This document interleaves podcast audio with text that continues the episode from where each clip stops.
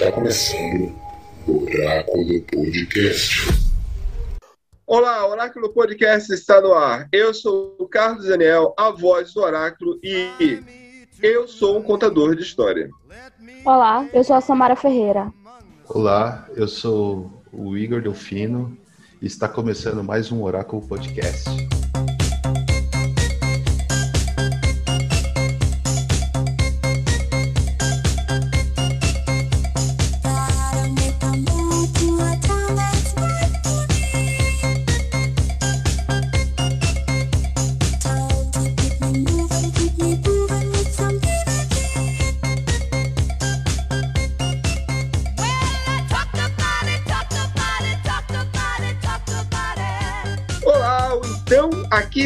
Está o Oráculo Podcast nesse episódio de hoje, onde vamos primeiramente, hoje é um dia após a premiação do Globo de Ouro, foi ontem, no domingo. Vamos tentar aí é, colocar esse episódio para você que está ouvindo o mais rápido possível. Uma vez que você com certeza já viu vários outros podcasts comentando sobre os campeões desse, desse, desse, desse festival que é o Globo de Ouro. É, nesse, no episódio de hoje, vamos então fazer dividir em três partes. O primeiro é falar sobre os campeões. Teve alguma surpresa para os nossos membros, a galera que acompanha aqui o trabalho de alguns, tanto dos filmes como das séries. A diferença que existe entre o Oscar e essas outras premiações, as próprias categorias, né, que existe sim uma diferença. Logo após, vamos aí fazer uma introdução sobre dois filmes, que é Relatos sobre o Mundo e também Estou Precisando Acabar com Tudo. Vamos aí fazer três coisas hoje e eu espero que a gente consiga aí passar essas informações aos nossos queridos ouvintes de uma forma clara e direta. Primeiramente, vamos falar aqui sobre as premiações de ontem, né? Eu pergunto a você, Samara, é, você teve alguma surpresa para você ontem? O que, que você achou dos, campeões na, na, no que se diz respeito às séries? Pra mim não teve nenhuma surpre surpresa. Surpresa, acho que só o Jason em comédia com Ted Lazy, porque a gente esperava que The Squid levasse tudo como levou Noemi, mas pra mim só foi a única surpresa. The Grow levou todos, como já tinha levado alguns anos atrás. Melhor ator, atriz, melhor série de drama. Então acho que a única surpresa foi ele mesmo, Jason. A atriz que faz a, a, a Lady Diane tá incrível, né? Foi ela que ganhou, não foi? Sim, foi ela que ganhou. E o que faz o Príncipe Charles ganhou como melhor ator coadjuvante. Foi? O ator ah, isso- principal, isso- o ator principal. Ah, isso eu não vi. Isso eu não vi. Os dois ganharam. E a série ganhou como melhor série em drama. No, no- no quesito séries, também é mesmo que nem os filmes, tipo, série drama, série comédia, série. É, é, é assim São divididas em série drama e série comédia ou musical. Já E- na minissérie, minissérie ou filme para televisão.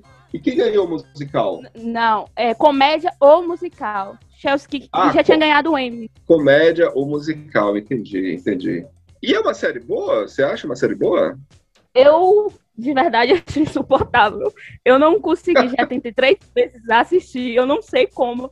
Eu acho que eles também têm muito isso lá nos Estados Unidos, em questão de prêmio, como, como é o último ano da, da série, aí tende a levar os prêmios.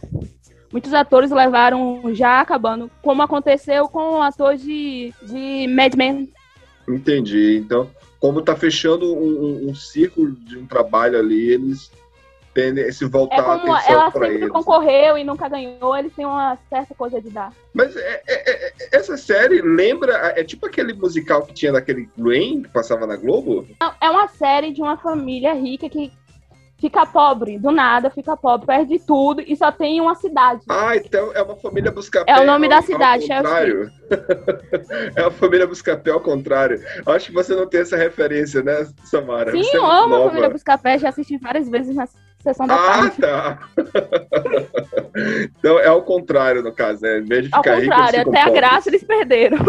E quem ganhou como melhor ator, é, ele já fez, já trabalhou em filmes? Eu nunca vi esse, esse ator de série. Eu nunca vi ele em filmes. Não lembro. A atriz também foi melhor atriz de coadjuvante que não tem categorias separadas, é uma categoria só. Foi também a atriz do The Girl. Igor, Igor, e com relação aos filmes, Igor, existe uma certa diferença aí entre Hollywood para o Globo de Ouro, né? O Oscar, a premiação do Oscar, o Festival Oscar, que é lá de Hollywood, para o Globo de Ouro. Por que, que tem essa diferença aí? É, são dois festivais diferentes, né, Carlos? E o Globo de Ouro normalmente ele tende a premiar as grandes estrelas, né?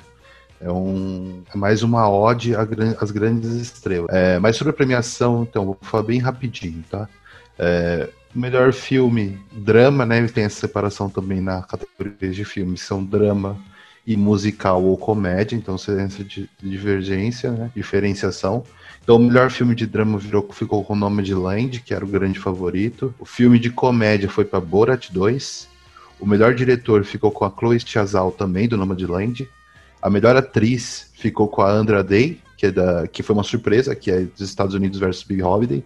Ela ganhou, por exemplo, da Viola Davis e da Frances McDormand, do Nome de Land. A Carrie, Carrie Muglin, também, do Bela Vingança, que são atrizes que estão muito mais cotadas que ela. Melhor ator deu, a, deu óbvio que era o Chadwick Boseman mesmo. Melhor ator coadjuvante também teve uma surpresa que foi o Daniel Kaluuya. O favorito, como eu disse em outros episódios, que era o Leslie Odom Jr., que fez o Sam Cooke em Uma Noite em Miami.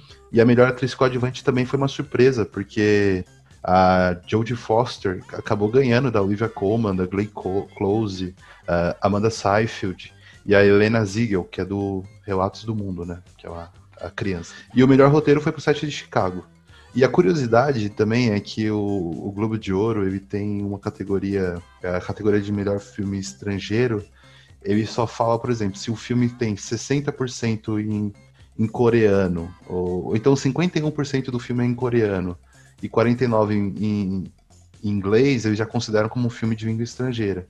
E foi o que aconteceu, que Minari, que é um filme que se passa nos Estados Unidos, apesar de serem imigrantes coreanos, acabou ganhando como o melhor filme estrangeiro. Melhor animação e melhor trilha ficou com Soul. E melhor canção original, que também foi uma surpresa, foi para Rose e o Momo. Esse eu não vi. Eu ainda não vi esse filme. É, Rose e o Momo é um filme bacana. A Sofia Loren voltando ao cinema depois de 12 anos, se eu não me engano. Muito bom, muito bom. Mas o Globo de Ouro é... ficou com isso. Nomadland acabou sendo o grande vencedor da noite. O, o, que, o, que, o que, mas eu, eu ainda estou espantado com o set de Chicago ter levado prêmio, cara. É, levou ter, prêmio de melhor roteiro. E ele ganhou de gente roteiro, grande, hein? Melhor, melhor roteiro, roteiro, que é o melhor. Só ganhou, na verdade, como melhor roteiro. Mas ele ganhou, por exemplo, de Bela Vingança, Mank, é, Meu Pai e Nome de Land. Eu acho que eu fiz confusão. Então, o set de Chicago não ganhou como melhor filme. Não, não, o melhor filme foi Nomadland. Nomadland ah, levou tá, melhor então filme beleza, melhor diretor. Beleza, beleza, beleza. Porque eu, eu, eu, eu, eu, eu, fiz essa confusão. Eu fiquei assim, quando eu acordei pela manhã, fui ver o noticiário, eu disse, não, primeiro eu vi no grupo, né? Eu vi você comentando no grupo. Aí eu disse, não, não acredito, sacanagem que esse filme ganhou. Porque assim, eu seria muita injustiça, cara. Seria muita injustiça esse filme ter ganho Sim, com o melhor é porque filme. aconteceu esse ano, quase todos os diretores são os roteiristas. Então eu fui beber uma água, quando eu voltei só tinha roteirista e o Aaron Sorkins levando. Eu falei, ah, não acredito. Eu vi a Chloe Chazal no canto. Eu falei, não acredito que ela perdeu para o Sorkins. Mas na verdade, ah, não. Ela, ela ganhou tá como diretora, ela perdeu como roteiro. Mas um filme que eu acho que pode se considerar os grandes é, fiascos do Globo de Ouro é o Som do Silêncio e Mank, né? Os dois filmes foram praticamente não teve, não foram lembrados. É, Destacamento Blood também foi outro filme que foi totalmente esquecido. Bela Vingança também foi indicado. Foi né? Sim, também foi um filme que teve indicado, mas não ganhou nada. Você acha que isso tem interferência no Oscar? O Oscar muda um pouco? Vocês lembram, Samara? Tu lembra também de 2020 para 2021?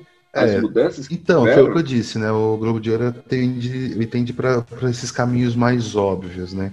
Quando a gente pensa no cinema americano. Então, você pensa no melhor filme ano passado, todo mundo colocava 1917 como grande filme, né? Por ser um filme bem americano, e acabou que Parasita, acabou levando tudo que o Globo de Ouro até teve um discurso bem legal do diretor do, do... Eu acho que Parasita nem concorreu como melhor filme, foi estrangeiro, não foi? Só foi ganhar, ganhar filme como melhor filme é, estrangeiro. Verdade. E no discurso, o Bon Jovi, ele fala que se os Estados Unidos conseguisse superar essa barreira da legenda, eles conseguiriam ver muitos filmes, né? Porque tem essa mística que americano não assiste filme legendado, né? Então ele, ele falou isso e foi bem pesado e acabou dando certo, né? Porque ele ganhou tudo no Oscar.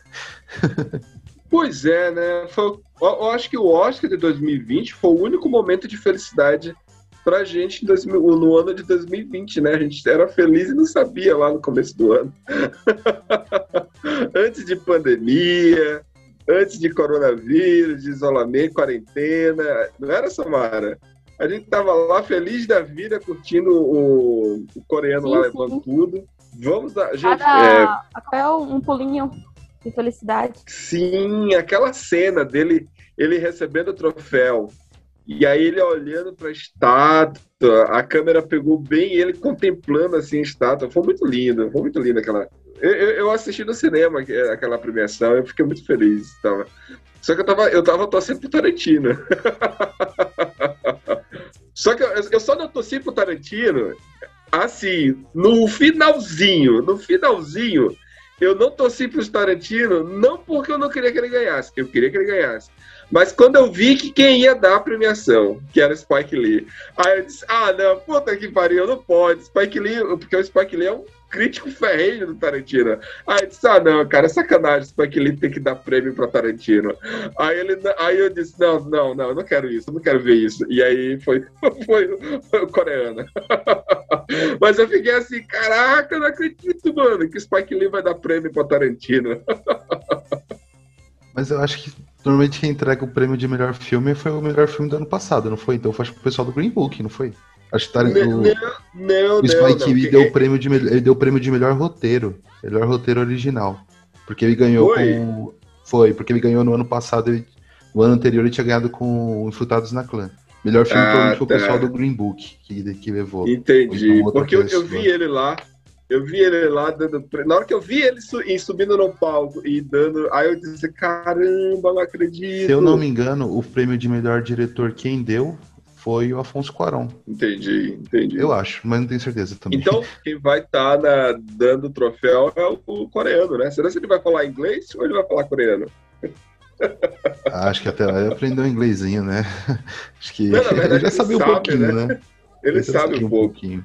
Então, essas foram as premiações do Globo de Ouro. É, assim, Igor, eu espero, eu espero que no Oscar tenha diferença, como sempre acontece. Até porque são categorias diferentes. Quem vota é a academia, é, uma, é, é composto por membros diferentes, né? Não são os mesmos, então é muito provável que tenha mudança sim.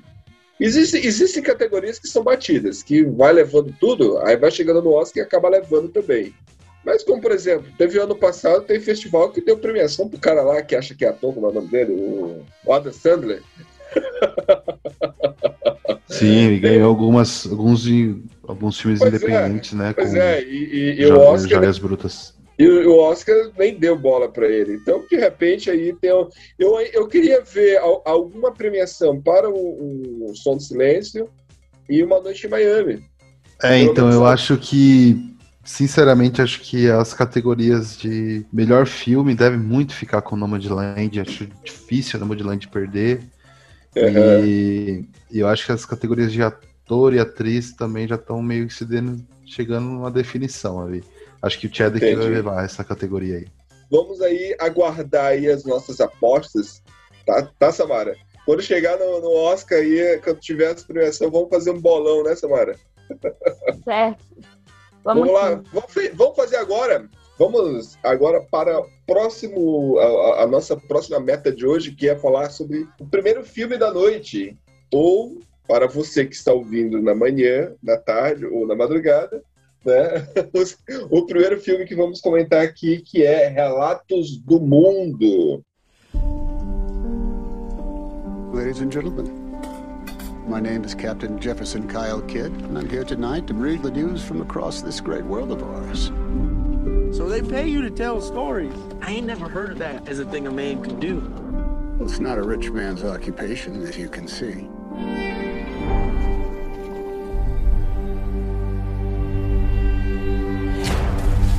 Hi! Stop! Stop! I'm not gonna hurt you! You understand English? Đâu jeg Calvert og... Friend. Says your name is Johanna Leonberger? Indians took you when they attacked your family Então, finalmente chegou aqui na Netflix, recentemente, fresquinho aí o filme, Relatos sobre o Mundo, que é com Tom Hanks, né, a estrela principal. Mas qual é a sinopse do filme, Samara? Um veterano de guerra que viaja em cidade em cidade, lendo as notícias, faz uma perigosa viagem pelo Texas para levar uma garotinha órfã até o seu novo lar. E é esse o plot, é esse a, a sinopse. O filme chegou há pouco tempo, ouvintes. É, se você é, acompanha Netflix, a streaming, né, da plataforma vermelha, você sabe que quando tem assim um ator, né, de grande porte, como é o caso do Tom Hanks, você tá lá a cara dele gigantesca, ainda que ele não, não, não seja o principal do filme. Nesse caso, ele teve uma, uma companheira, né, uma parceira, uma contracenando com ele, que do mesmo nível, não foi, Samara? Você gostou da menina? Sim, sim. Gostei muito da atriz. Ela consegue roubar a cena. Em vários momentos, em vários momentos ela rouba a cena junto com ele.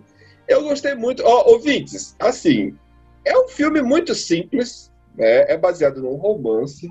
O período histórico é, entre, é lá entre 1865 a 1877, onde estava tendo a, a, a pós-guerra civil, né? E ele era um veterano de guerra, acabou a guerra, deixou sua esposa, que mo acabou morrendo no período que ele esteve na guerra, e nada mais restava a ele na cidade onde ele morava. É, a gente não vai se atentar, é, se prender muito aos detalhes do filme, porque eu acredito que se você ainda não viu o filme, pode dar pause aqui, vá lá, veja o filme, depois você volta e conversa com a gente. Porque esse filme é um filme, é um filme muito gostoso de se, de se assistir. Eu não achei um filme ruim, eu achei um filme muito bom, divertido, divertido. Diferente do nosso colega Igor, que tem pontos muito negativos sobre o filme, é, mas vamos, vamos escutá-lo. Mas eu achei um filme muito divertido, eu achei um filme. ah, ah, Não é nem divertido, mas sabe aquele filme, ouvinte, que você assiste porque você quer ver o ator atuando? Pouco importa a história. E, e, nesse filme aqui, quem gosta do Tom Hanks teve isso, né? A gente teve boa atuação dele. Eu nunca tinha visto ele fazendo um, um, um, um western, um papel assim de, de faroeste, com tipo um cowboy. Nunca tinha visto. É a primeira vez que vejo. Me surpreendi, achei interessante. E, e digo aqui que, para mim, foi um filme ok. Não, não digo que foi maravilhoso, mas foi um filme muito interessante, divertido. O que você achou, Samara? Sim, eu achei um filme ok, gostei do filme. Achei ótimo pra você sentar e assistir. Não é nada pesado, é leve o filme, divertido às vezes. Bem Tem suas cenas emocionantes. Eu achei ele bem legal pra você assistir assim. Até com a família mesmo assistir, ele é ótimo. Exato, é um filme. É, é, é essa vibe mesmo, Samara. Eu também tive essa vibe. É um filme família, sabe? Botar a família, pipoca, Coca-Cola. É um filme do Torrente da Sessão da Tarde. É. Exatamente. E a diferença aqui é que a gente, pela primeira vez, tá vendo ele trocando balas, né? Sim, sim. Mas, Igor, é, estrague aí a nossa experiência aí. Não, imagina, eu não quero estragar a experiência de ninguém, não. ó. Fica o convite pra todo mundo assistir. É um filme que tá aí no circuito e deve estar como um dos melhores filmes do, do Oscar. Eu também vou falar rapidinho algumas coisinhas que eu tinha pegado. O diretor é o Paul Greengrass, ele é o diretor do Capitão Phillips e do, da trilogia do, dos- do Ultimato Born, né? Supremacia Born, é da- das trilogias do. Eu acho Eu que não é. lembro o É nome. o- Acho que é é o- James Bourne, eu não lembro direito. É com Eu assisti já faz o- bastante aquele é, Matt, Matt Damon. Damon. Isso, né? Matt Damon, a trilogia com Matt Damon, ele é o diretor. Ele também fez aquele filme do. Eu nunca assisti nenhum. Do 11 de setembro. É legal até o Trilogia Born. É, ele fez um filme também que é sobre o avião do 11 de setembro. Acho que é United Voo 92, alguma coisa assim, eu acho. Lembro, lembro desse filme. Então, ele também é o diretor desse filme. e é, é um diretor bem tá patriota, né?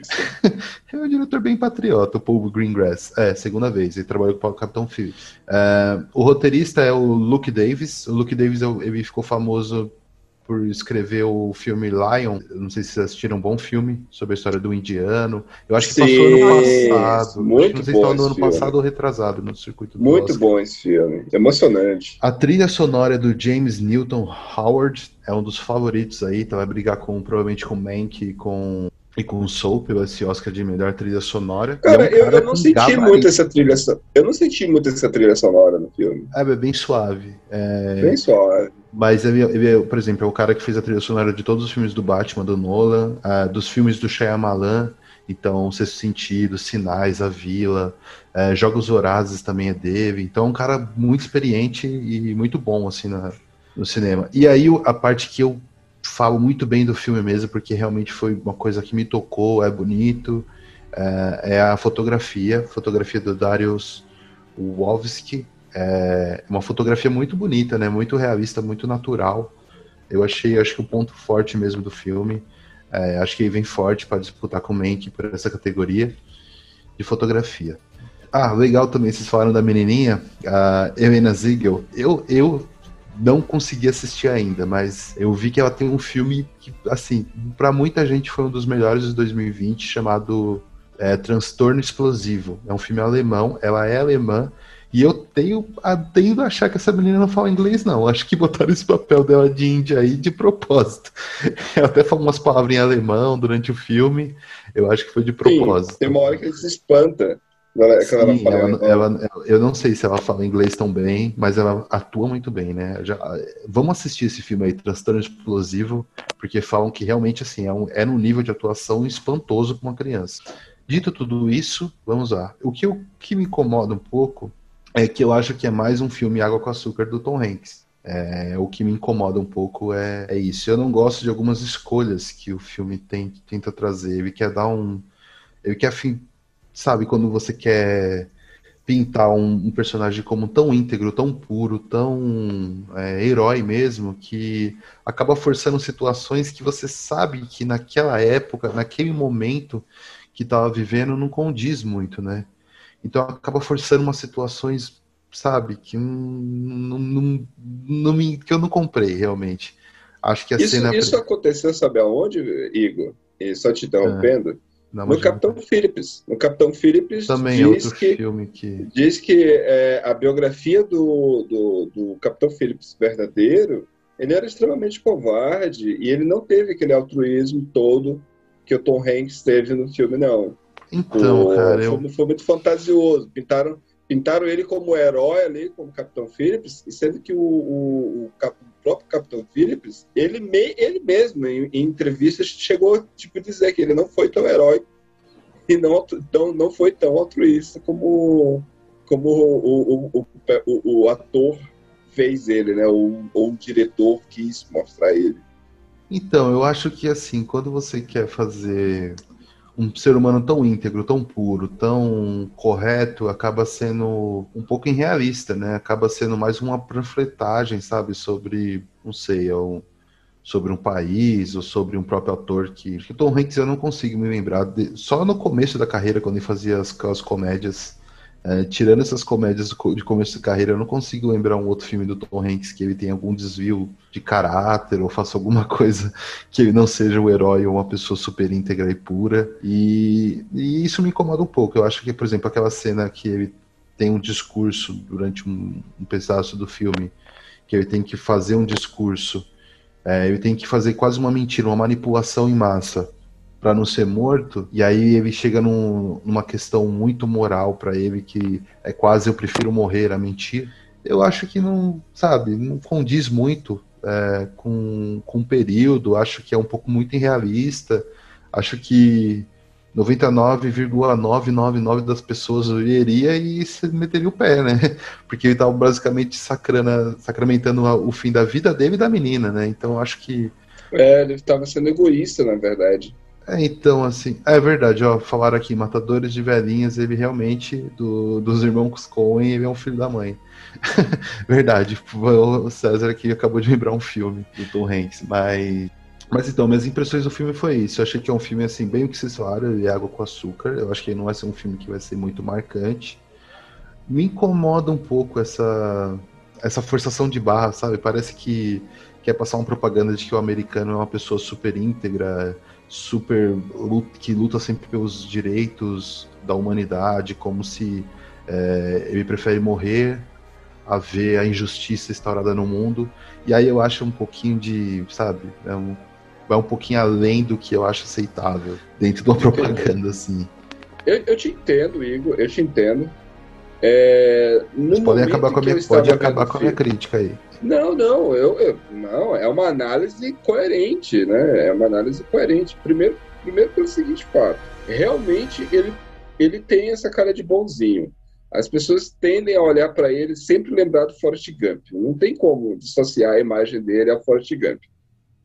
Não é, Samara? Quantas vezes você viu o Forrest Gump, Samara? Umas seis ou sete.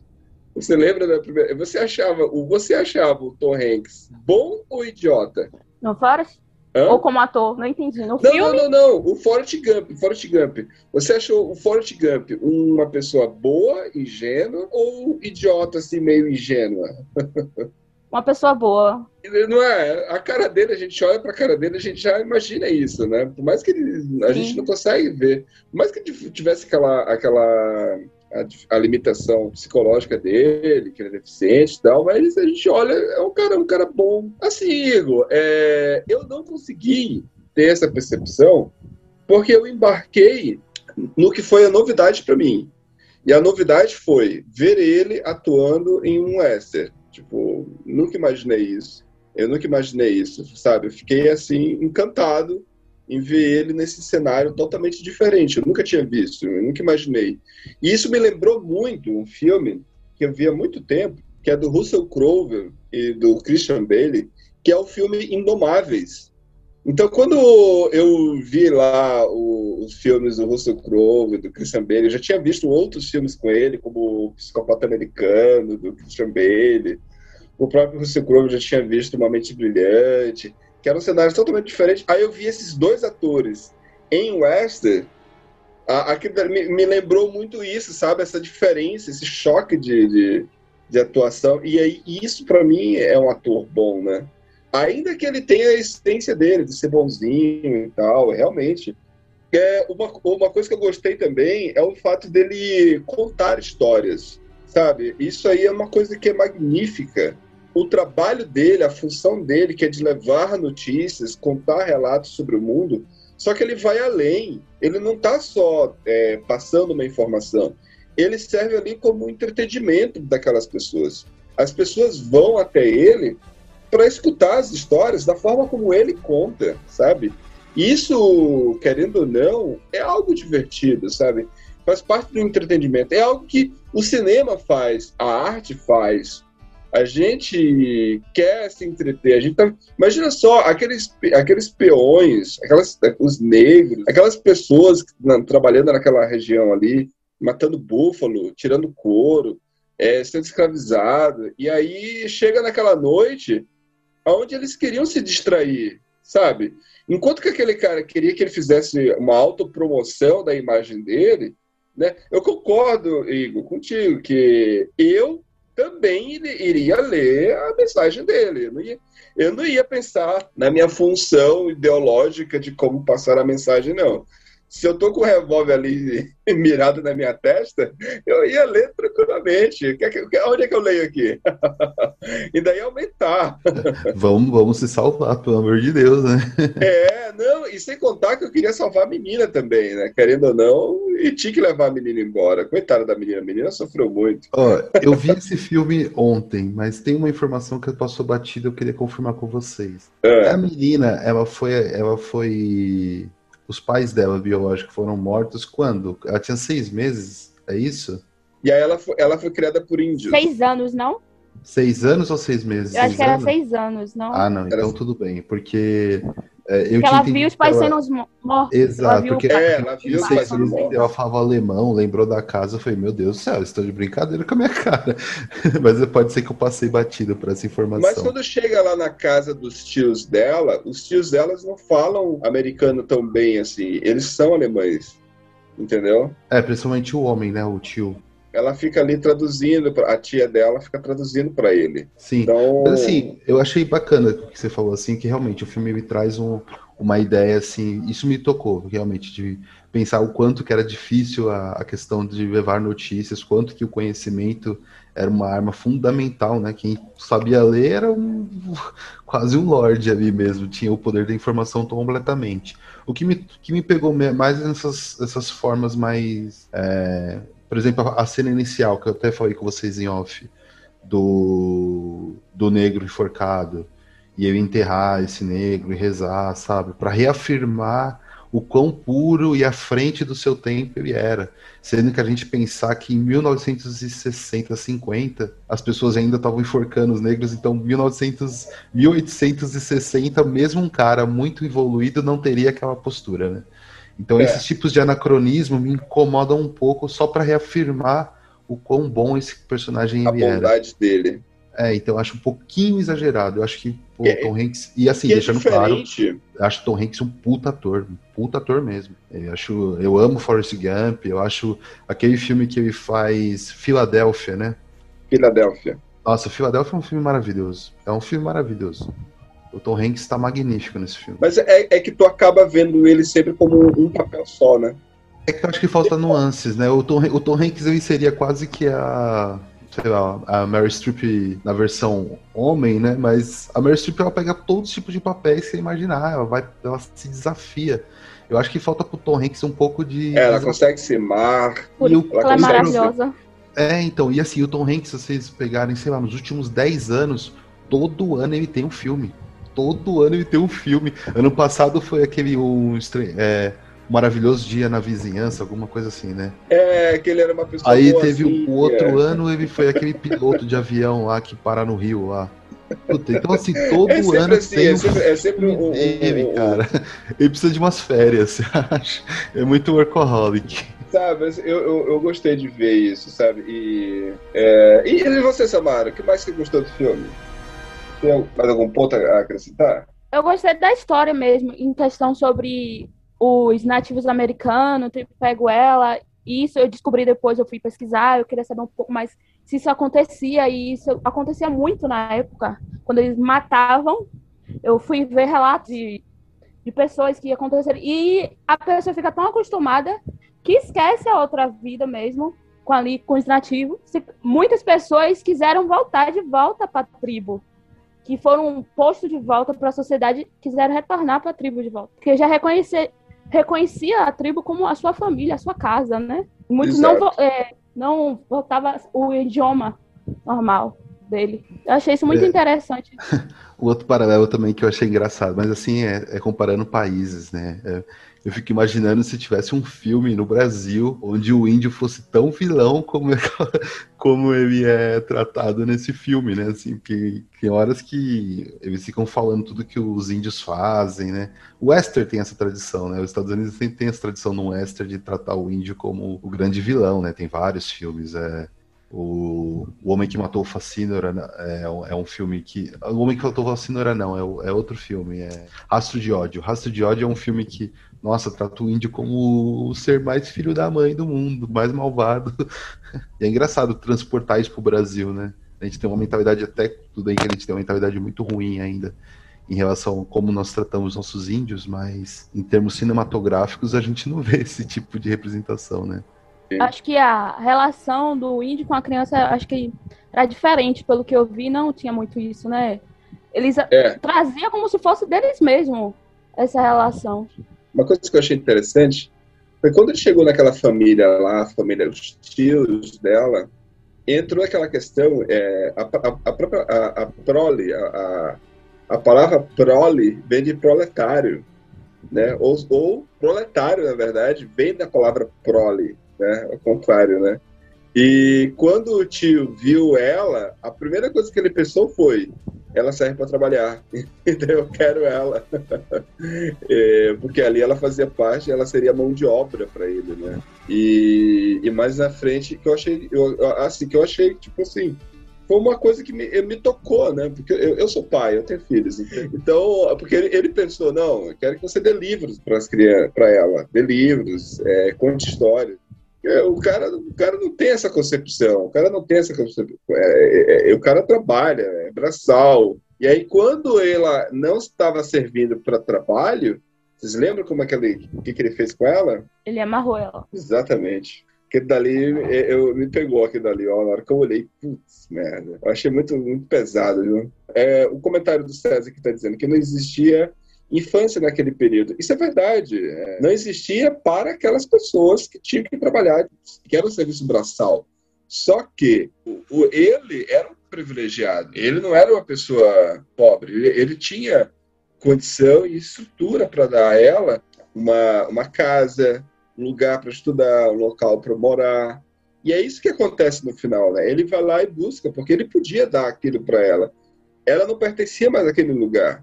A, a família dela, né, os tios, não tinha condições porque eles viam ela como mão de obra, como proletária, como alguém que poderia trabalhar. O nosso personagem principal, Tom Hanks, queria dar ele, é, a ela, no caso, educação, né?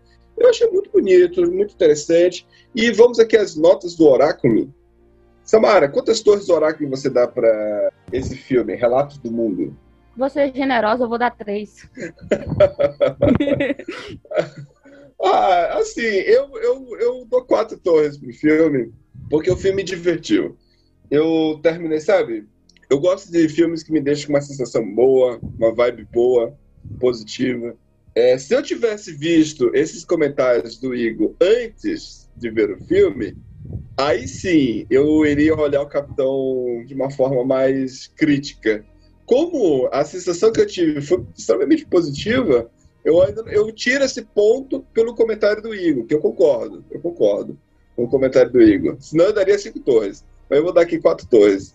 Tá, então, eu vou tentar ser coerente com, que, com as notas que eu dei, né? Eu, eu acho que o set de Chicago é um pouco melhor que esse filme, eu gostei mais do set de Chicago. Eu dei as duas Sério? torres lá, gostei, achei que o set de Chicago tem problema, mas ele tinha uma pretensão mais ousada do que o do senhor Paul Greengrass aí nesse filme. Eu vou dar uma torre e meia.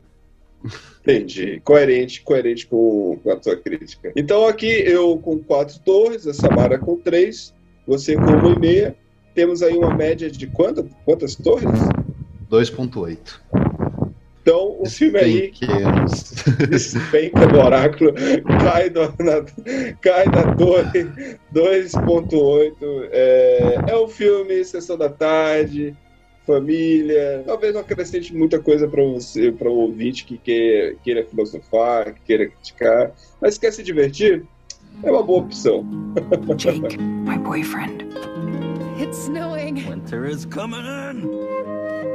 We have a real connection, a rare and intense attachment. I've never experienced anything like it. I'm thinking of ending things. Huh? What? Did you say something? I don't think so. Weird. I'm visiting Jake's parents for the first time. He hasn't been my boyfriend for very long. They really are looking forward to meeting you. I think of ending things. Hello? We're here. Oh, hi. E aí, no meio do ano passado, aliás, mais, um pouco mais para frente do meio do ano, chegou aí o filme na plataforma vermelha de Charlie Kaufman. O filme se chama Estou Pensando em Acabar com Tudo. Pelo título, Uh, nós já temos aí um filme que tem uma excelente aí chamada sugestiva aí para a gente refletir, né? O que, que esse título quer dizer, né? Você está pensando em acabar com o quê? É, ouvintes, você já assistiu esse filme? Então, tranquilo, dá para a gente conversar aqui de boa com você que está nos ouvindo.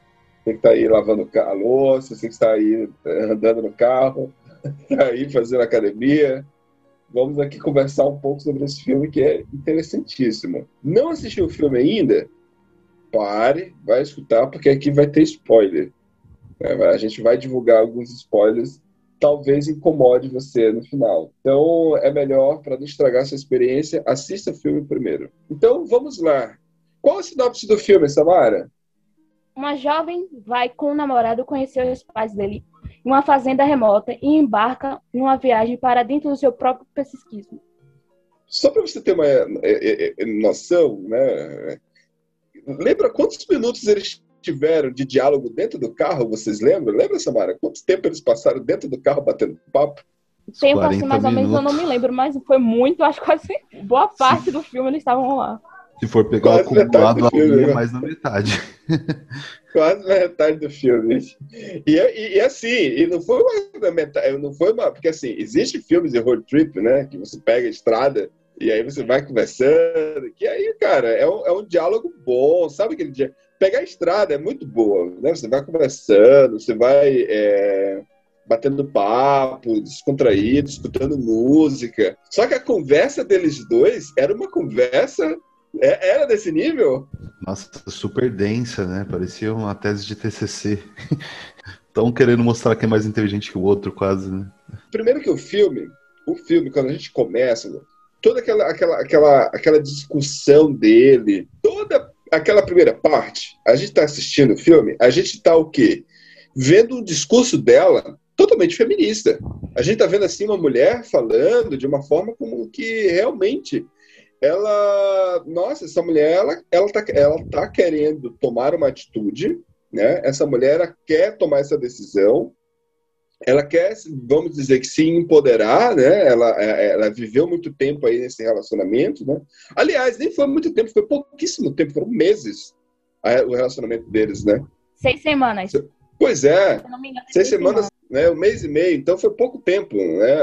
É, Só que na cabeça dele foi uma relação muito profunda que levou para ele o resto da vida, né? E, que aí a gente descobre que na verdade aquela aquela conversa ali, né?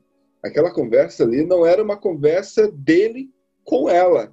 E, o, e o, a- todo aquele discurso feminista, na verdade, não era ela, mas sim é, o que ele teve que aprender para poder refazer aquele discurso. Porque é, o, o filme tem uma linguagem muito metafórica em vários aspectos do filme. Na verdade, o filme inteiro, eu vejo o filme como se passando na cabeça dele. Ah, aquilo dali não é aquela, aquela- toda aquela, aquela parte dos diálogos, até os momentos onde ele ficava desconfortável, porque a gente vê que assim ele tocou a vida dele, né? Ele tentou tocar a vida dele e ele conseguiu até certo ponto. Só que ah, o fantasma da, dela, da- desse amor que ele teve, e ele não conseguiu ah, eh, se ver livre, nunca, nunca se afastou. E eu passei por isso, né? Eu passei um ano chorando por uma ex-namorada. E quando eu assisti esse filme, eu lembrava muito disso. Eu disse, caramba, óbvio, depois que eu tive um plot twist, né? Porque o filme tem plot twist no final, né? Você, você consegue pegar ali tudo isso que eu tô falando aqui no final. Porque no começo, no começo a gente tá vendo o quê? Uma mulher cansada, incomodadíssima com aquela situação, uma sensação claustrofóbica tremenda na viagem dentro de um carro, indo pro, num frio, onde as rodas, eles tinham que botar corrente para poder o carro não ficar derrapar, não derrapar, não ficar preso na neve. Então, tipo, ele, sabe, tava horrível para ela, tava horrível em todos os aspectos. Chega lá para conhecer a família, a família não recepciona ela de uma forma muito agradável. Os pais são estranhíssimos, estranhíssimos, estranhos, estranhos, estranhos pra caramba. E aí, de repente, é, quando a gente vê tudo isso, cara, eu diria pra ela, menina, larga esse cara. Eu falaria pra ela, menina, menina, o que você tá fazendo com esse cara aí? Vai embora. Qual foi a sensação que vocês tiveram? Então, eu tive, uma, eu tive uma interpretação um pouco diferente de você. Eu vi duas vezes. Eu até tava falando em off isso, eu não sou um cara que eu gosto de rever filmes. Eu fico com a minha primeira impressão. E vou ver outra coisa. Mas esse eu quis rever, porque eu acho que eu fui um pouco arrogante quando eu vi a primeira vez. Eu acho que eu quis imitar o filme e eu falei, não, vamos dar a oportunidade do filme se mostrar maior do que é. E ele realmente cresceu em alguns aspectos. Então, primeiro, a primeira interpretação que eu tive foi que ela representava todas as mulheres que pod- podiam ter passado na vida dele e que tudo se passava realmente na cabeça dele, mas que ela representava essas, essas multi, multimulheres que passaram na vida dele, e é ele, no final, como um zelador, né, sendo amargurado e repensando tudo que se passou na vida dele, como que, que foi. Só que eu também, eu tinha, nessa primeira interpretação que eu, que eu tive, eu entendia que ela também, essa personagem feminina, ela também tinha alguns momentos que era ela mesmo é que ela tem vários nomes, né? Lucy, a, a, ela tem Ames, Lois, tem um monte de nome. Ela tem um monte de nome durante o filme, né? E um monte de profissão. Mas a, vou começar com, com, o nome principal dela, que é a Lucy, né? Que foi a que apareceu primeiro. Então, a Lucy tem uns, aquele momento que tem aquela aceleração na casa dela que vai passando tudo. A linha temporal fica muito louca, né? Que vai passando do futuro pro passado, pro presente. Eu achei que era as projeções que ela estava fazendo sobre a vida dele. Acabou cara, eu achei essa parte excelente, cara. Sim, não, é muito interessante. É... Gente, a gente, não, a gente entrou direto no filme e nem falou, tá? Esse filme é do Charlie Kaufman. Charlie Kaufman é o cara do Adaptação, Brilha Tardiamente Sem Lembrança, roteirista também do Eu Quero Ser John Malkovich, é roteirista desses três filmes. É, então, um cara que gosta de, um, de umas coisas nada simples, né? É meio melancólico, né? Ele gosta dessa melancolia. Passando isso, revi o filme, reli algumas coisas e aí eu entendi aí vai o grande spoiler, né, que estragando a experiência de todo mundo, mas que isso tudo passa na cabeça dele e que ela, na verdade, foi uma frustração. Eu, eu não sei se ele foi apaixonado por ela, Carlos. Aí eu acho que é o ponto que eu discordo. Eu acho que, na verdade, ela só representa a, a inércia dele. Ele só representa a inércia, o quanto que ele não se aventura e o quanto que ele se sente uma pessoa medíocre, né? É o quanto que ele tenta, ele, ele se tá, ele tá amargurado por não ter conseguido desenvolver laços amorosos na vida, mas principalmente por não ter conseguido é, se tornar uma pessoa que ele achava que ele deveria ser, pelo nível intelectual que ele tinha ou que ele achava ter. Porque quando eu revi o filme hoje, a todo momento ele está tentando mostrar para essa personagem, que seria uma própria projeção da cabeça dele, o quanto que ele era inteligente, o quanto que ele era culto, o quanto que ele entendia das coisas. Bom. Exato. Então, assim, ela, ela tá falando, ela começa o primeiro diálogo ela começa como uma bióloga, né? Ela está falando sobre gânglios, que ela tem que ela vai fazer uma, uma tese sobre gânglios, e ele fala sobre isso. Ah, você está falando sobre os gânglios trigêmeos. Ela, é, exatamente, você sabe, né? E ela até pensa nisso, ela pensa, né? Nossa, como que o Jake é um cara que se esforça por gostar do meu trabalho e se aprofundar no meu trabalho. Depois e esse ela... pensamento, e esse, esse, esse ela pensando, na verdade, é ele se autoafirmando. É, exato. É ele, ele como uma pessoa amargurada repensando a vida dele. Porque assim, ele tem dois, tem duas, dois momentos que conta a história dessa personagem real, que a gente não conhece. É na mesa, quando ele tá com os pais, né? E aí ela fala que eles estavam num bar e que ela viu que ele estava olhando para ela e ele também não, ele ficava um pouco tímido. Ela se aproximou, ela tomou a iniciativa e eles começaram a conversar.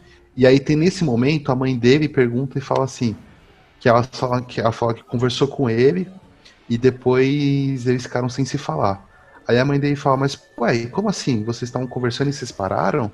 E ela fica meio assustada, sem entender o que estava acontecendo. Porque era, era a projeção dele, né? Da cabeça dele. E ele criando mecanismos para sair dessas situações. E aí ele até fala, não, mas depois eu voltei lá, a gente conversou. E aí no final, na cena bem finalzinho, quando ela tá no corredor da escola com esse, com ele adulto, com esse zelador, ela fala, é, eu tô procurando meu namorado, mas eu não sei como ele é, eu não consigo lembrar dele. Aí ela fala, teve uma noite num bar que eu estava lá e um cara ficou me encarando. Todo momento ele ficava me encarando. E eu só queria que meu namorado estivesse lá, porque até fala que uma mulher só é respeitada quando tem um homem pro lado, infelizmente, ela tá falando. Que era ele, que na verdade aconteceu. Ele ficou num bar encarando uma menina que não queria nada com ele. Ela saiu e seguiu a vida. Só que ele, na cabeça dele, ele ficou se remoendo por essa situação de ele não ter conseguido dar o passo. Ou então deve, dela só ser uma representação de todas essas mulheres que ele não conseguiu dar um passo. Então, assim, o filme vai indo em várias camadas. Ouvintes, é que o, o nosso amigo Igor, ele é um romântico. Ele é um romântico, ele é apaixonado e ele tem um relacionamento muito bonito. Então, eu não sei se você teve tantas frustrações assim, Igor, para poder é, analisar isso. Eu, não, não tive, com certeza. Não sei se, não. Sei se você não teve. Mas é, é que, é, é, que, assim, a, você vendo o filme diante da tua, da, da tua atual situação, é, eu não sei se você conseguiu ver, porque assim, eu vi, cara, eu me vi nele em vários aspectos. Entendeu? Tu consegue entender o que eu tô querendo te dizer? Não, eu consigo. É que eu tô falando assim, que não é nenhuma interpretação minha, é que o, o que o filme mostra, ele mostra uma fala dela uhum. no começo e uma fala dela quando ela, tipo assim, ela ente quase entendeu que ela é só uma lembrança. E aí, Sim, sim. aí é ele contando a verdade da história, né? Porque sempre é ele, né? Mas aí ele contando uma fantasia para os pais e ele contando o que de fato aconteceu. E assim, o que é legal desse filme, eu tô falando bastante, gente, mas já vou deixar passar para vocês, é que esse filme, ele, ele, é, ele, é, ele é aberto, eu concordo, ele é um filme aberto, porém, ele, ele é um filme que ele vai dando, o, o Charlie Kaufman vai dando, ele vai dando referências, ele vai dando conversa, ele vai dando dicas do que tá acontecendo. Então, por exemplo, ele começa, não sei se vocês vão lembrar, que ele começa falando de um poema.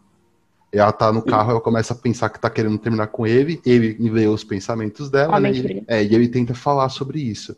E aí ele fala sobre o, o livro do William Wordsworth, que ele fala que é fala um título gigantesco, é o Prelúdio da Imortalidade, que ela fala, nossa, isso, é- isso é um poema, o, o título já é o poema inteiro, que ela até faz essa piada.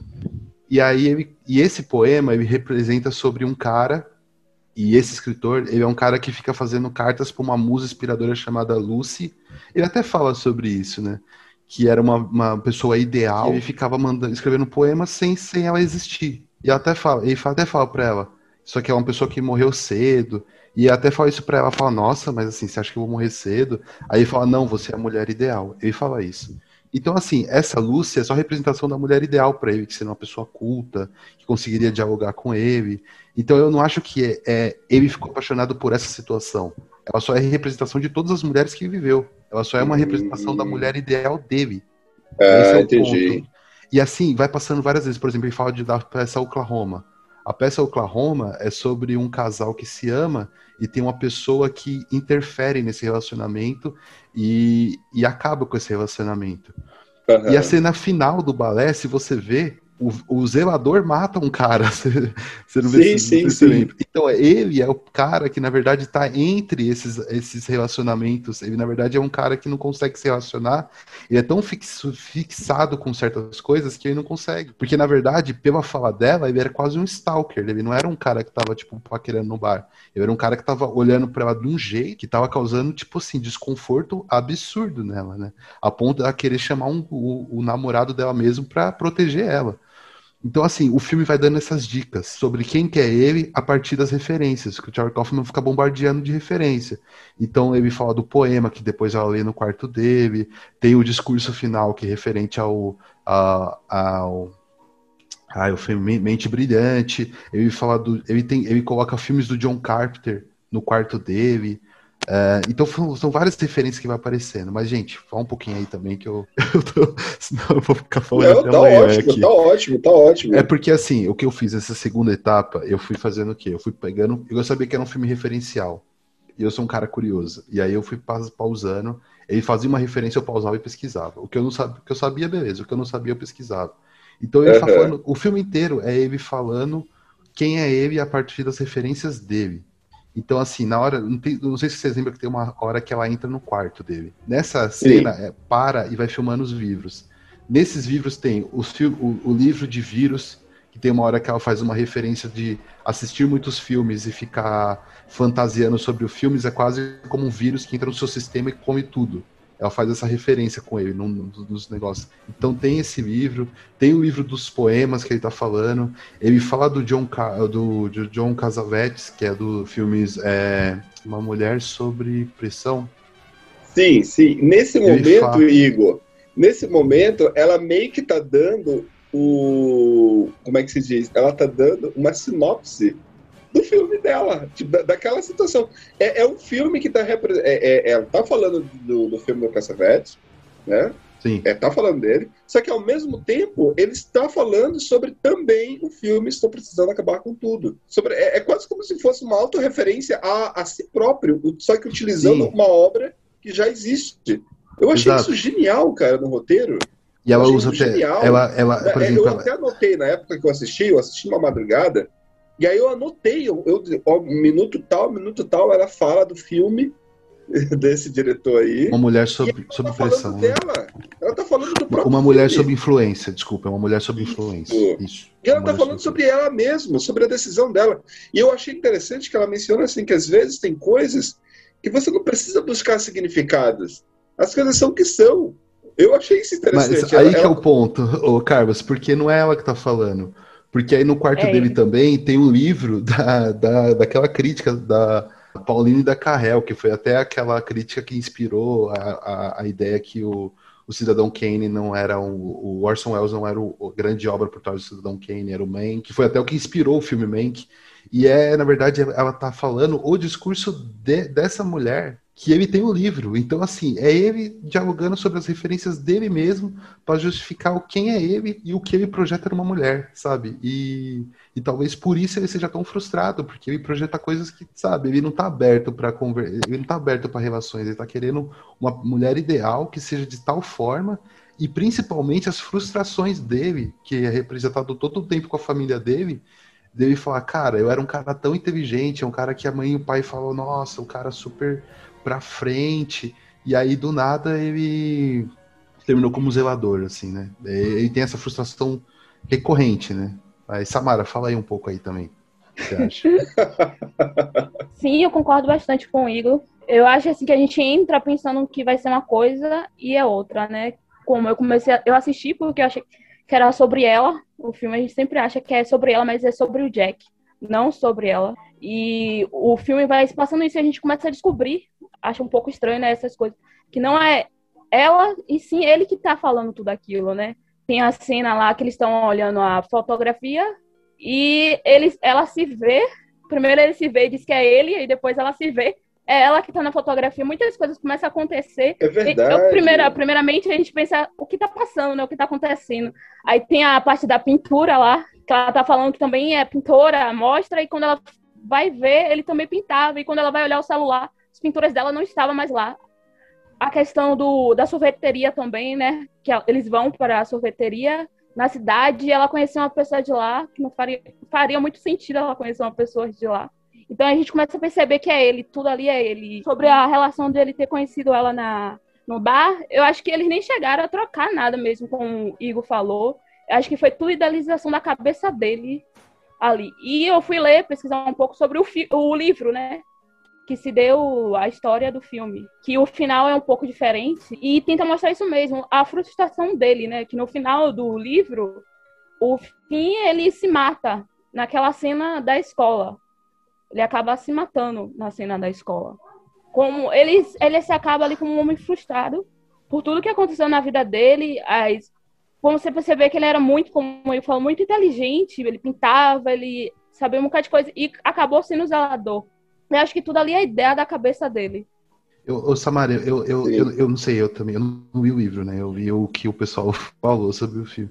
Mas eu acho que no final ele não, não se mata, ele mata a ideia dela nele. Porque ele pega um ferro, pelo que eu entendi, o zelador dá um ferro para ela e fala, tipo, eu estou pensando em acabar com tudo. E aí ela se mata, a menina, e aí quando ele se mata, a frase final do filme, agora sim, Jake, nós voltamos a ser uma unidade, um único ser, só Jake. Que é a frase final do, do filme. Então é ele se aceitando, fala, cara, eu ficar aqui, velho, viajando sobre coisas que nunca existiu, não vai pra frente. Vamos o voltar. Que eu entendi, desculpa, o que eu entendi que eu tinha vi, é, visto sobre o livro em si, que ele acaba se matando, porque no livro tem trechos jogados no, no livro, como se fossem pessoas falando sobre ele. Depois que ele se matou, como ele era um, um bom cara, um cara excelente, inteligente, e chegou àquele estado que eu vi uma resenha sobre o livro. Sim, pode ser. Eu não li o livro, né? Eu só peguei fragmentos também, porque eu precisava sentar e ler o livro, né? Mas pode ser também. Acho, é, também, acho que faz até mais sentido pela melancolia, pelo nível quando, de É a questão quando ele, né? ele mata ela, é como ele se estivesse matando, o, virando uma pessoa só. Porque aquilo ali, ela era como a imaginação dele, né? E ele se une ali. Ela, Sim. como ela tivesse sumido.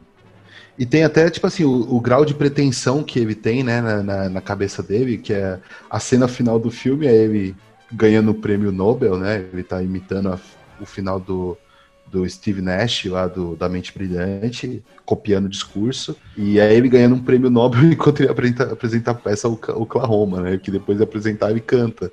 Então ele queria. Ele, ele achava que ele era um cara muito, muito foda, né? Assim, na verdade, né? Porque, porra, você ganhar o prêmio Nobel e ainda apresentar um musical ao mesmo tempo, era que você era o, o cara mesmo, né? Sim, sim, ele se acha. Dá pra perceber isso o... ao longo do filme. Uma coisa que eu gostei no filme são as atuações. A atuação da Jessie Buckley é muito boa, muito boa mesmo. Eu Ela amo a da consegue- Toni Collette. Nossa, ou puxa, a mãe, né? Tão Sim, sim. boa, né? muito boa, muito boa mesmo. Desde aquele filme Hereditário, né? Nesse Ela filme não- aqui, E ela, ela tá, faz hereditário. ela, que ela tá do mesmo jeito, cara, atacadona, assim, você fica Cara, assim, quando nossa. eu, quando eu olhei, eu, eu veio a personagem do hereditário na minha mente. O visual, assim. É, o visual lembra. Remeteu lembra? muito. Sim. É, que ela tem uns momentos aí que ela tá quase uma bruxa doida, né? Igual do hereditário. É.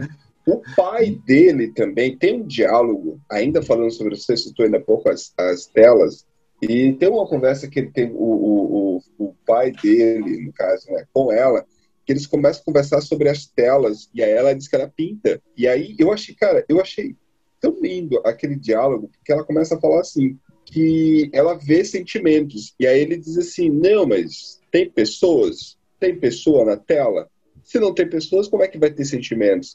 Ou seja, existem pessoas que são assim, literais, sabe? É, que as coisas têm que ser aquilo que está exposto. A pessoa não consegue absorver nada. Isso aqui é eu viajando, sabe? É eu vendo o diálogo deles dois e eu dizendo: caramba, é verdade.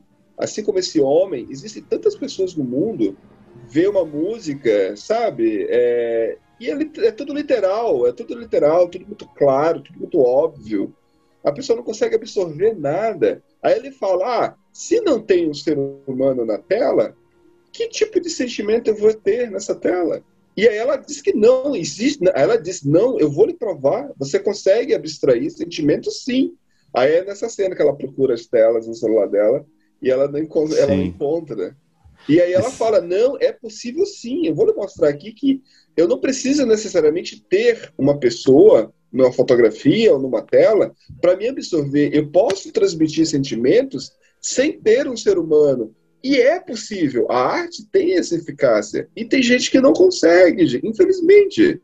Infelizmente, isso não diminui a pessoa nem nada. Só porque a pessoa ela, ela quer algo que seja palpável, algo que seja literal, algo que seja é, claro, nítido. Esse trabalho aqui que a gente faz, essa, essa, essa conversa, esse diálogo, as pessoas não conseguem ir além, sabe? O filme, é, é, por exemplo, esse filme específico, uma moça que há muito tempo, uma amiga minha, ela me mandou uma mensagem dizendo: Ah, assista esse filme aqui porque eu não entendi. Eu quero que. Olha, sempre que alguém me fala isso, eu não, eu não dou retorno. Porque eu falo, gente, eu não vou explicar filme nenhum, não. filme não tem que ser explicado. Filme tem que ser sentido. A todo momento, todas as noites que eu fiquei remoendo, tendo os últimos diálogos, sabe? Eu passei, tipo, é, três meses tendo vários diálogos após o término. E, assim, brigas e choros e tal. E eu fiquei tendo as mesmas conversas eh, sendo reprisada na minha mente várias e várias e várias vezes. Entendeu? Então eu me coloquei muito no lugar dele. Eu entendi toda aquela dor, aquele sofrimento, aquele final, onde ele está caído no chão, nu, com aquele porco, né? Depois ele se levanta. Toda aquela dor daquele senhor, eu estava sentindo. E, e, na verdade, quando ele apareceu pela primeira vez, eu já sentia que era ele. Eu já sentia, tipo, eu sabia que esse senhor aqui, esse zelador, é o Todd. É ele, é ele que tá falando dele mesmo, é ele que tá aqui, ele tá se autoafirmando. Eu achei isso genial, cara. E aí, voltando para a cena do quadro, é isso. É, eu não, eu olho para uma tela, eu acredito que a Samara também, você também, nós aqui do Oráculo, a gente consegue olhar um quadro num tom frio, num tom mais fechado, mais melancólico, a gente consegue absorver sentimentos. Mas vai ter gente que vai ver um, uma tela um, sem, assim, sem, sem pessoa, só uma paisagem, e que não vai sentir nada, vai ver apenas o mato. E não vai se sentir é, sentimento, não vai absorver nada. E isso, cara, eu senti em apenas um diálogo, um diálogo que foi a cena, essa cena que tu citou, Igor. A cena é, da, da, do quadro. Eu achei que eu, lindo eu acho aquilo, que viu? o pai dele é um cara do campo, né? Um cara, um cara super prático, né? O pai dele é super prático e tal. Não, e não é nem questão, de, não é nem e, tipo, fato o do sabe, campo, você falou do pai dele, puxei um, um link também, uma outra referência que eu achei bacana. É que é da. Bem no comecinho do filme, não sei se vocês vão lembrar que ela tá falando sobre. É, ela fala da Bette Davis, que é uma cantora de jazz. E que ela Sim, fala que lembro. a, veli- a velhice não é pra maricas. E ele fica super ofendido com isso. Ele fala, ó, toma cuidado, que isso daí pode ser uma coisa muito, muito pejorativa que você tá falando. E aí, na pra frente, no- quando eles estão conversando com o pai, e aí a mãe dele fala, nossa, é, você. A história de vocês parece aquela história do Billy Crystal no filme. Acho que é Entra em Paris. É, é alguma coisa assim, eu, eu nunca vi esse filme também. E aí, aí, aí o pai dele fala. O Billy Crystal é um marica, tipo, e aí, tipo, mostra o quanto que essa palavra tocou ele, porque ele se via no Billy Crystal e o pai dele, o Crystal e o pai dele, tipo, zombava do cara. Então, tipo, essa relação conflituosa com o pai dele, e até o próprio da pintura dele, do, dele tem, ter, ter interesse, interesse pela arte, e que nunca foi desenvolvido, né? Também é- você pode pensar, pen- pensar nisso também onde a arte dele estava, né? No porão, não pela casa. Escondida, Sim, exatamente, Samara, exatamente. Ficava escondido, ficava num lugar assim como não era, não era bem visto para todos, né? Tipo, ele, ele, ele escondia. Nossa, genial, genial, sabe? Esse filme aí me deixou muito. Aquela cena também, né, do sorvete, né? É, é, é, Aquela cena do sorvete foi ali, foi ali que, tipo assim, fechou, pronto, isso é um sonho. Você vai lá e você vê o, o tonel lá, o tonel lá de, de lixo, cheio de, de copo de sorvete, né? Que representa quantas vezes ele já se remeteu a esse pensamento, né? Quantos sorvetes ele já tomou ali com ela, né? Na cabeça dele. Quantas Mas vezes ele assim, foi lá com ela e com outras, né? Exato. Mas o que, o que eu acho também, claro, a gente meio que explicou aqui basicamente o que, que é o filme, né? O que eu achei é que o, o Charlie Kaufman dá muita dica. Eu acho que não precisava ele dar tanta dica. Eu acho que ele tá bombardeando tanto tempo.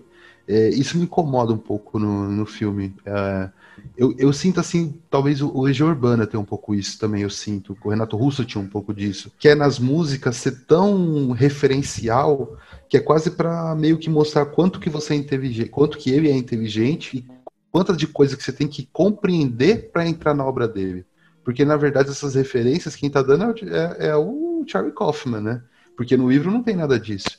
Então ele tá falando sobre John Cassé- Cassavetes, que é o cara tipo do cinema indie, John Carpenter, ele tem uma fita do de Esquema para Matar, tá falando sobre o sobre teatro americano. Tem uma hora que ele fica falando, ah, eu não gosto de teatro, não, eu nem, nem conheço. Aí cita tipo umas 15 peças assim em sequência. Então, esse tipo de coisa eu acho que, tipo, não tem necessidade, eu acho, né? Eu acho que, pô, David Lynch faz um cinema super surrealista, sem dar dicas, a gente nem. Eu, eu não tenho necessidade nenhuma de, por exemplo, ir atrás do Cidade dos Sonhos e tentar entender Cidade dos Sonhos, mas esse filme aí, a gente vai atrás e acha todas as respostas, se a gente quiser, sabe? Então eu acho que nesse ponto, acho que o Charlie Kaufman não foi tão, ah, sei lá, eficaz na proposta que ele queria, de ter um filme tão aberto, assim, a ponto, tipo, de realmente ninguém entender se cada um tivesse a sua interpretação. Porque no final tem uma interpretação correta, né? As pessoas podem pensar o que quiser, mas tem um caminho que ele mesmo deu. Que ele trilha. Falando mais um pouco aqui sobre os atores, Igor. Cara, se eu visse, se eu sentasse do lado do Jake, eu ficaria completamente desconfortável do lado dele, sabia? Mas Samara, imagina você numa balada, eh, terminou an- antes do coronavírus, e aí você vê o Jake do outro lado do bar te encarando. Como é que você ficaria? Tá, Eu não tenho muita impressão desde o Breaking Bad. Exatamente! Ele olha pra cara dele, eu me lembro o personagem dele do Breaking Bad. Caraca, velho, é ele, né? Psicopata total! Ele tem uma cara de dor. E agora que ele fez o, o filme do Breaking Bad, o El Chabino, isso aí, É o eu acho que é Caminho, esse né? o nome. É o Caminho. É o caminho. É isso aí. Que ele já tá com essa cara assim, é meio assustador. É verdade. Então a gente olha pra cara dele, você já sente cômodo, cara. Eu não, eu ficaria totalmente desconfortável do lado desse cidadão. Eu, eu, eu não Ele parece que pode fazer qualquer coisa. Mas, cara, É. que ator. Mas A que qualquer ator que momento. esse cara é, velho. Eu achei o melhor do, do filme, assim. Realmente, eu... Melhor que a Toni Collette, pra mim, foi o cara que roubou a cena. Eu, ele tem um, um desconforto, assim, um, um mistério que ele... cara, eu gostei muito da atuação do Jesse Ple- Plemons. Outra, outra, outra atriz que eu me espantei é com a menina que tá lá no The Boys. Ela aparece lá, né, que é uma das, é uma das atrizes que ela é a menina. A secretária Ivone. lá, né? A É a secretária, de secretária do The Públicas, Boys. né? E ah, do The Boys lá- da Ruiva. a Ruiva, isso, a Ashley, a Ashley do The Boys, ela tá nesse filme, e aí, e aí na hora que eu olhei ela, eu disse, olha só atriz do, do- do The Boys. Aí eu disse, caraca, meu, ela tá fazendo o mesmo papel, mas tá, tá legal, eu gostei, ela é meio afetada. E ela, ela também ela é o link que tem com o Tom Hanks, né? Porque ele, ele, ele mostra um filme, uma cena de um filme, né? Que depois mostra nos créditos que é o do, do diretor do, do Forrest Gump, né? O Robert Zemeckis.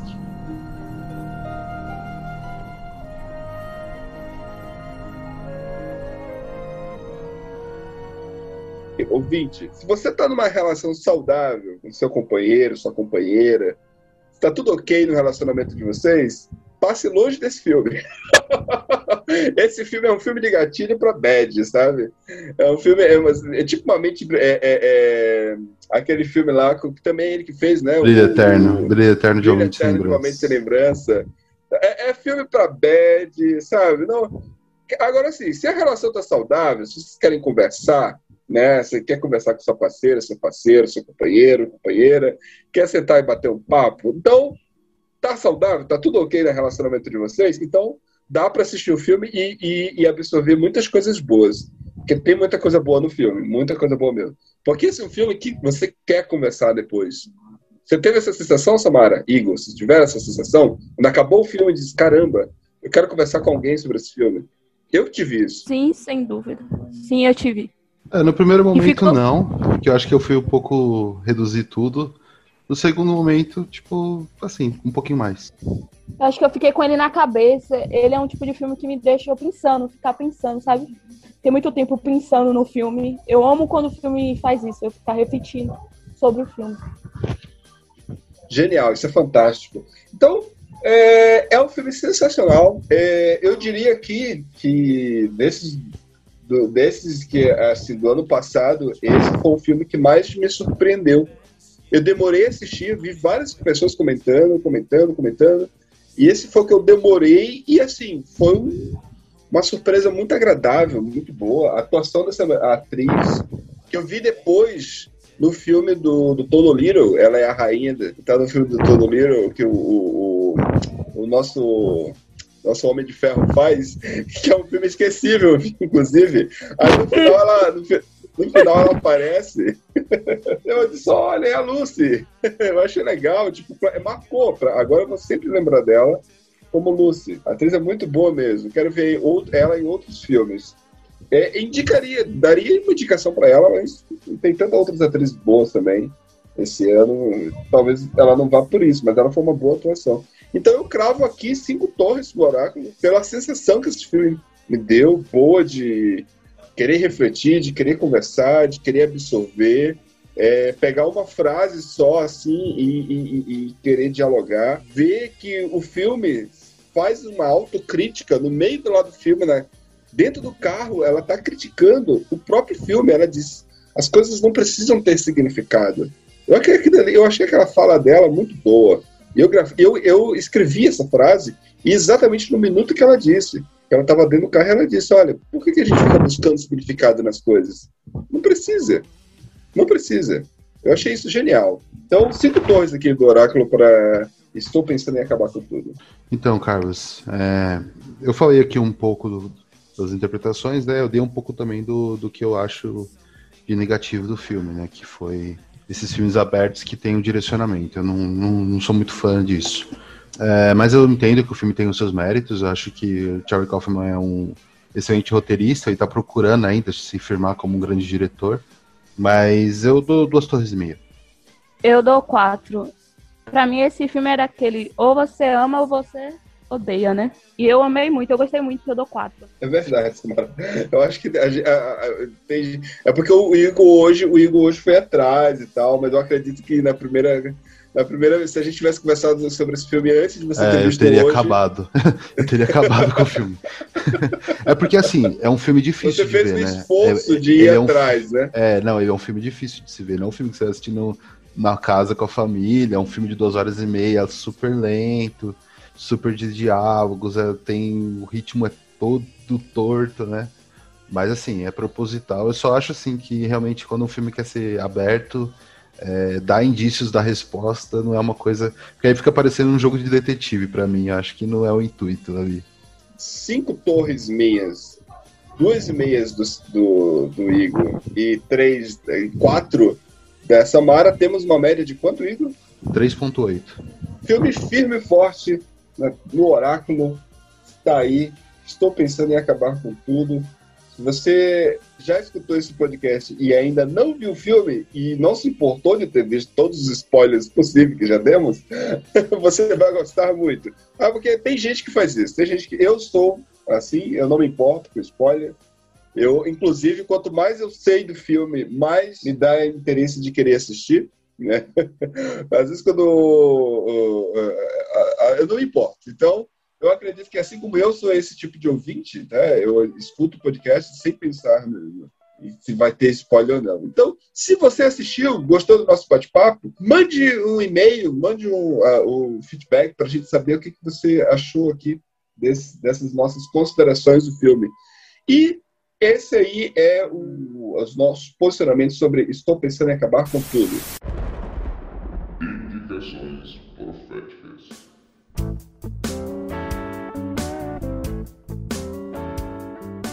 Então, agora esse aqui é o quadro onde nós damos indicações, né? A primeira indicação que eu gostaria de dar aos ouvintes é siga nossa página no Instagram, Oráculo Underline Podcast, Facebook, Oráculo Podcast no Facebook. É, mande comentários, críticas, sugestões, quer escrever, quer dar uma dica de pauta para a gente tentar falar. Já recebemos algumas, foi interessante e vamos tentar aí colocar em prática as dicas. É, quer participar também com uma crítica, um comentário, quer que a gente leia, podemos fazer isso no, em outro momento aqui também. É, passe esse podcast para outra pessoa, tipo, vamos fazer uma corrente, cinco pessoas. Você escutou, gostou da nossa conversa? Achou interessante? Curtiu a Samara comentando, o Igor comentando, o César quando participa, o Léo, os outros demais? Gosta das nossas ideias? Vamos passar para um colega. Olha aqui, ó, esse povo aqui quer falar de cinema. Nosso foco é cinema, mas não só o cinema em si. Falamos de cinema, de série, de cultura pop em geral. É, vamos temos um episódio na próxima semana que será em quadrinhos. Então vamos tentar aí colocar aí essa mensagem para frente. Uma dica que vou dar a você também que gosta de podcasts, está escutando a gente, escute um podcast chamado Popcast.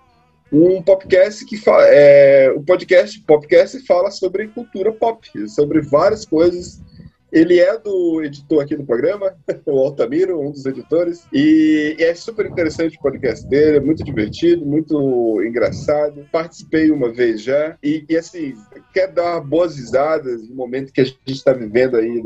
A gente pensou que ia ter um respiro aí nessa, nesse Covid. A gente voltou mais uma vez a estaca zero, parece que deu um passo para frente, deu quatro para trás. Está muito complicado. E é um momento que realmente a cultura, a arte pode aí nos dar uma, um entretenimento, uma diversão, boas gargalhadas, e que não está fácil. 2021 ainda é uma ressaca do 2020.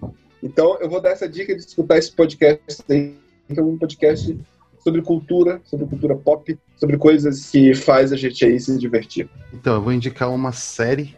Eu não sou muito das séries, mas eu vou indicar uma série. Na verdade, assim, é uma série quase filmes, né? são cinco filmes do diretor Steve McQueen, é, diretor do 12 anos de escravidão, e ele fez uma, uma série chamada Entrou Agora na Globoplay, ela tá, a, o primeiro episódio são uma série de cinco episódios, focado em falar sobre os, o período das batalhas dos direitos civis na, dos negros no, entre os anos 60 e 80 no Reino Unido.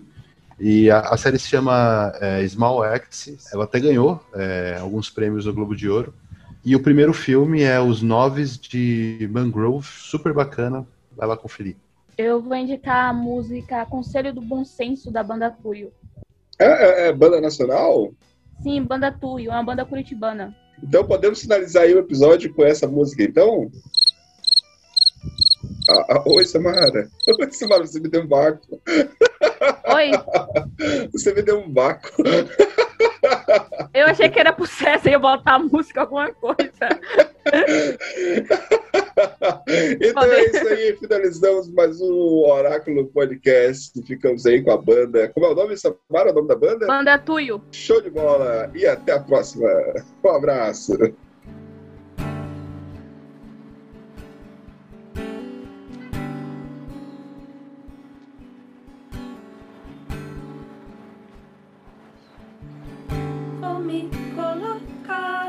Lugar.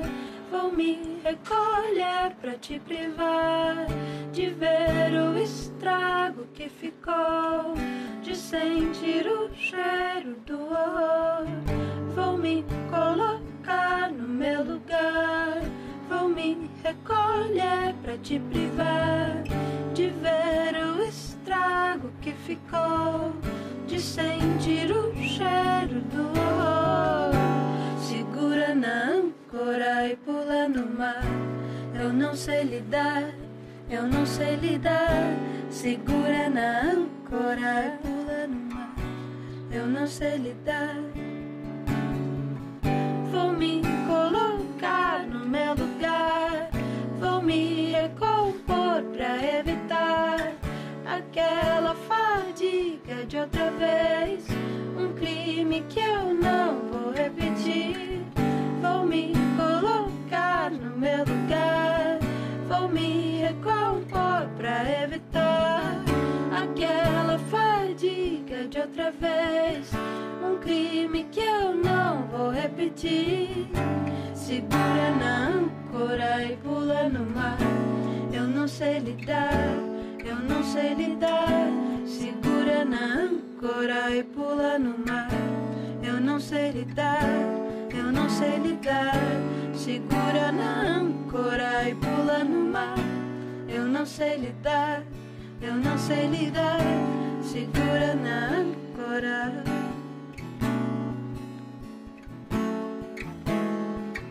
Vou me colocar no meu lugar.